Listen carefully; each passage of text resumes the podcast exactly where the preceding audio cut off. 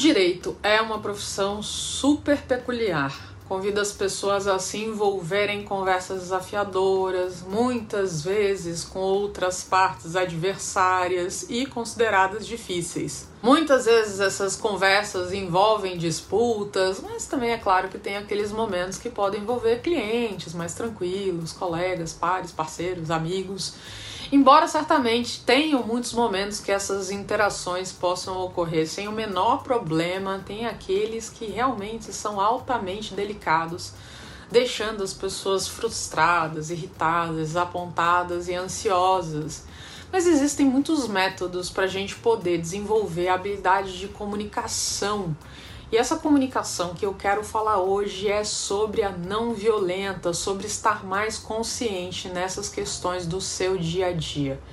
Então é sobre isso que a gente vai tratar nesse vídeo, trazer esse vislumbre da comunicação não violenta, explorando alguns passos que ensinam o que fazer quando você encontra uma interação desagradável e desafiadora na sua carreira. Mas antes, deixa o seu like, assina o canal, ativa o sininho para receber a notificação dos próximos materiais. Gente, a comunicação consciente envolve cortar uma certa desordem nos nossos próprios preconceitos, julgamentos e suposições e partir para operar a partir de um lugar de maior clareza é uma habilidade super importante ao se comunicar com os outros, porque você sabe, você aprende a separar a observação que, que uma pessoa está fazendo, dizendo, daquela avaliação inerente nossa que transforma muitas situações. É mais fácil, naturalmente, falar do que fazer, porque muitas vezes a gente acaba juntando os dois, o que pode afetar essa qualidade da conversa e esse caminho para a resolução. O grande problema é que quando a gente mistura essa observação com a avaliação, a gente acaba diminuindo a probabilidade de que a gente se comunique melhor que os outros, que a gente escute a mensagem pretendida e também ajude os outros a escutá-la, porque fica todo mundo ali na via da crítica, de resistir àquilo que está sendo dito. Então você pode aí provavelmente lembrar de uma situação ou de uma conversa recente que tenha começado muito bem e de repente a coisa desandou completamente. Você se pega naquela situação de surpresa que você nem, nem viu da onde isso estava vindo. Né? E aí a outra pessoa resiste à nossa mensagem, essa nossa negligência na avaliação acaba interferindo na nossa leitura também da mensagem da outra pessoa, e aí vira uma bagunça. Então, algumas situações por exemplo, na advocacia, que um advogado faz ali uma rejeição, por exemplo, de uma contraproposta, a mensagem está clara, mas aí você vem acrescentando esses julgamentos, essas análises, essas inferências muitas vezes inúteis que acabam confundindo as coisas para todo mundo.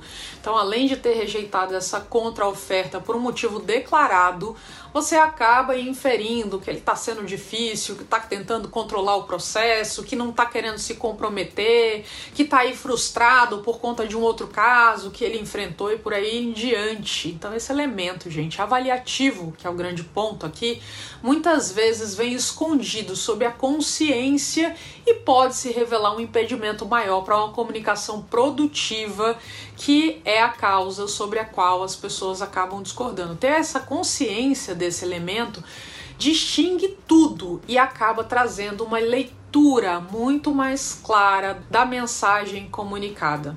Veja, aqui é importante ressaltar que eu não estou falando para você deixar de avaliar situações, contexto é importante na comunicação, mas é você ter a clareza de saber discernir essa diferença. Isso aí, gente, leva realmente uma inteligência completamente diferenciada para a comunicação. Mas como que a gente faz isso? Primeiro você precisa ficar super atento a essa questão dos julgamentos que entram aí na narrativa do que, que realmente está acontecendo, o que, que você fala, o que, que você se conta.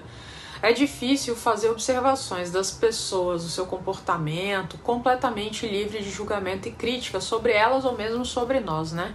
Então, ficar atento a esse aspecto, a essa tendência que a gente tem ali de trazer essa narrativa complicada pode ajudar muito para que você possa reagir de uma forma mais construtiva e também compreender essas suas necessidades, esses seus interesses. Tem muito a ver com autoconhecimento.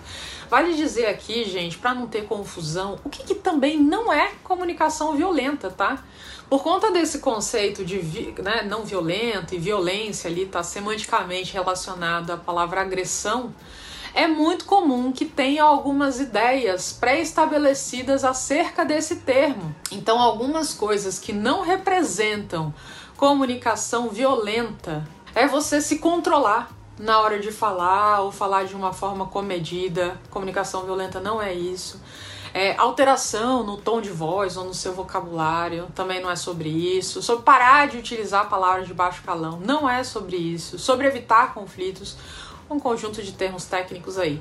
Para a gente entender o que, que é comunicação não violenta e começar a andar nesse terreno mais complexo, mais ambíguo, é preciso passar por uma etapa de práticas que mudam o foco do que é dito para indicadores mais reveladores e confiáveis e que ajudam demais nesse processo. Então existem quatro componentes aqui da comunicação não violenta ou comunicação empática para alguns, que são, em primeiro lugar, a observação, que é o que a gente vem falando anteriormente. É necessário observar o que está acontecendo em determinada situação. Neste caso, é importante você se questionar se a mensagem que está sendo recebida, seja por meio da fala ou de atitudes, tem algo a acrescentar de forma positiva. O segredo é fazer essa observação sem criar um juízo de valor Apenas compreender o que, que você gosta e não o que está acontecendo ou no que, que o outro está fazendo.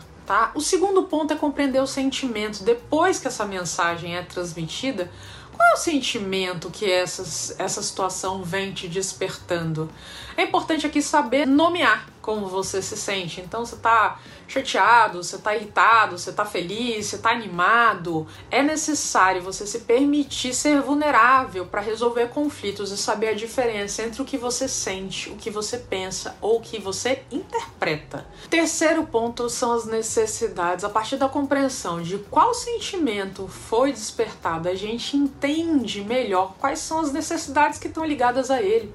Quando uma pessoa expressa a sua necessidade, uma possibilidade maior de que isso seja atendido, que a consciência desses três componentes venham de uma análise pessoal clara e honesta e possa ser de fato escutado pelo outro.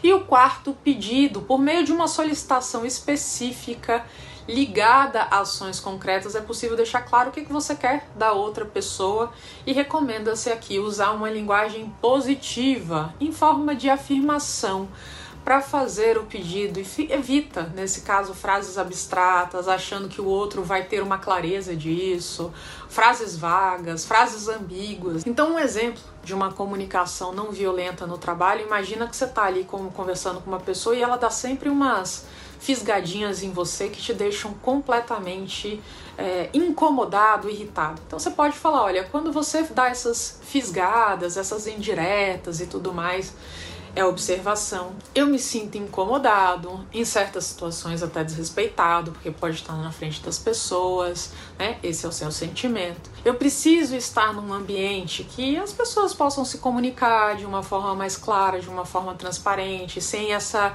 essa coisa meio envesada na comunicação. Então ali você está falando dessa sua necessidade. Você poderia se comunicar de uma forma mais clara comigo quando você tiver numa situação que você também estiver incomodado e te faz né, dar essas, essas alfinetadas para que a gente possa resolver isso de uma forma mais tranquila, esse é o pedido. Quando você adota esse tipo de comunicação, você está passando por essas fases da comunicação não violenta, deixando essa clareza. E veja, gente, dada uma prática aí bem comum do direito, adversária e tudo mais, muitas vezes as palavras se transformam em espadas em hostilidade, tudo isso acaba tomando conta e justamente essas lições da comunicação não violenta podem te economizar tempo, dinheiro, sofrimento e ajudar a construir relacionamentos mais colaborativos e de apoio. Então, da próxima vez que você se irritar no meio de uma conversa, é importante você se observar para olhar essa avaliação da essa situação que você está trazendo para o momento. Você pode se surpreender aí como isso muda a tua visão da situação, abre portas aí para um diálogo muito mais frutífero e satisfatório e é algo que você vai desenvolvendo com o passar do tempo. Me conta, você é a favor dessa comunicação não violenta na sua advocacia? Você tem adotado esse tipo de atuação no seu dia a dia? Como é que você vê tudo isso? Vai ser super bacana escutar aqui vocês sobre esse tema que é tão fundamental e faz toda a diferença aí para os nossos resultados. Muito obrigada e até a próxima!